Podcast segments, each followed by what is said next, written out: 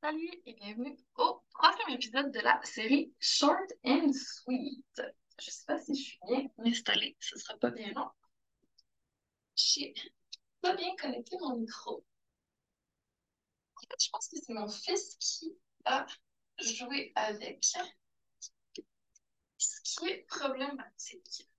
Pas, je vais brancher ça correctement.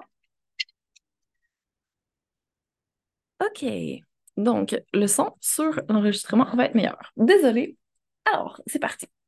Aujourd'hui, on parle d'un sujet qui est en apparence très banal, mais qui est peut-être pas très intentionnel.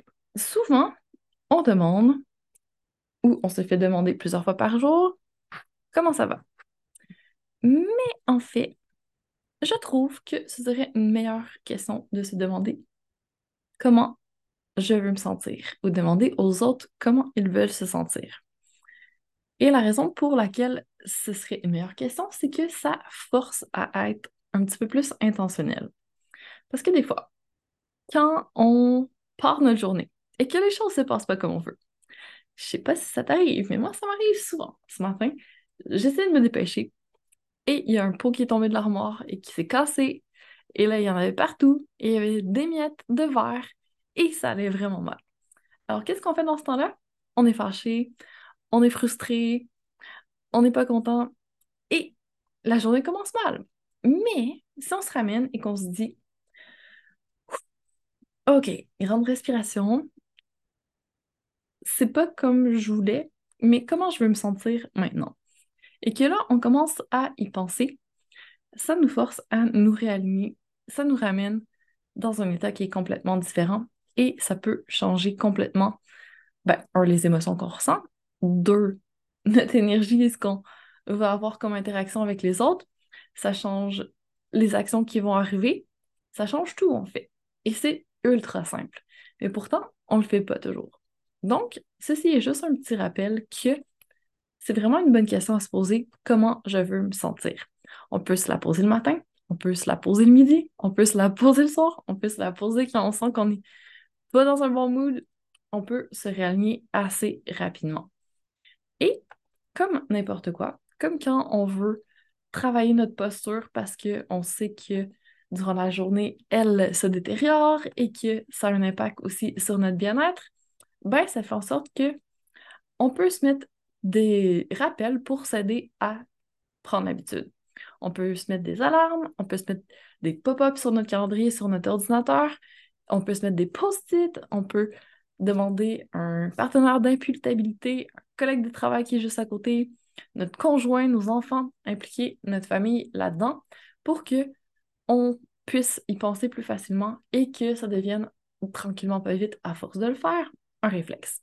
Mais pour en arriver là, il faut persévérer pendant un petit moment. Et c'est souvent là la période où on lâche.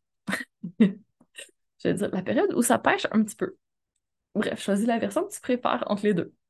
Mais c'est la même chose quand on commence à changer une habitude alimentaire, c'est la même chose quand on veut arrêter une habitude qui est moins saine, c'est la même chose quand on veut se mettre à bouger, c'est la même chose pour n'importe quelle habitude. Donc, il n'y a pas 36 moyens de mettre une habitude en place. Il faut le faire, il faut persévérer, il faut se mettre les moyens pour y arriver. Donc ça, c'est vraiment une habitude facile à faire, très simple à mettre en place. Se demander plusieurs fois par jour comment on veut sentir et faire ce qu'il faut pour y arriver, tout simplement. Donc, c'est tout. C'est notre live d'aujourd'hui. Bonne soirée. Mais si jamais tu te dis, ouais, ok, je reste un peu sur ma faim, je sais pas trop comment je vais faire pour commencer à changer ces habitudes-là, ben, t'en fais pas. Il y a encore le défi Bouge-toi qui peut t'aider là-dedans?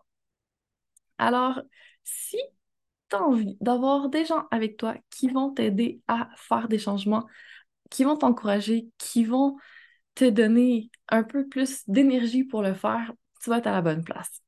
Et en plus, même pas à réfléchir, c'est moi qui vais te donner des missions, des défis à accomplir chaque jour.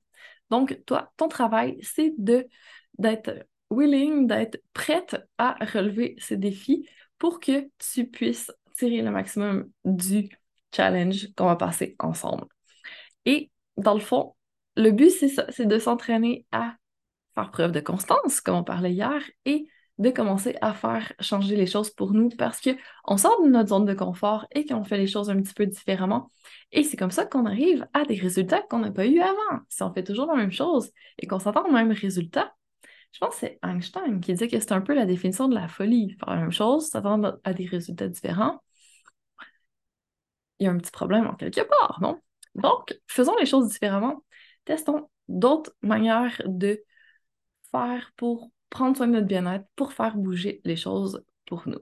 Donc, si ça te tente, écris-moi, visite ma bio, va voir sur mon site web, fais ce qu'il faut pour pouvoir t'inscrire. Tu vas voir, c'est gratuit, c'est super simple, ça va être le fun. On va être dans une bonne énergie, dans une énergie, énergie de on avance un peu à la fois, sans se, se casser la tête, sans que ce soit pénible. C'est vraiment dans le plaisir et dans le feel good.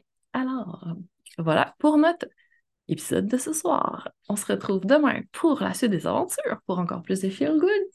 Et d'ici là, je te souhaite une excellente suite de journée, peu importe l'heure qu'il est pour toi. Et je te dis à très bientôt.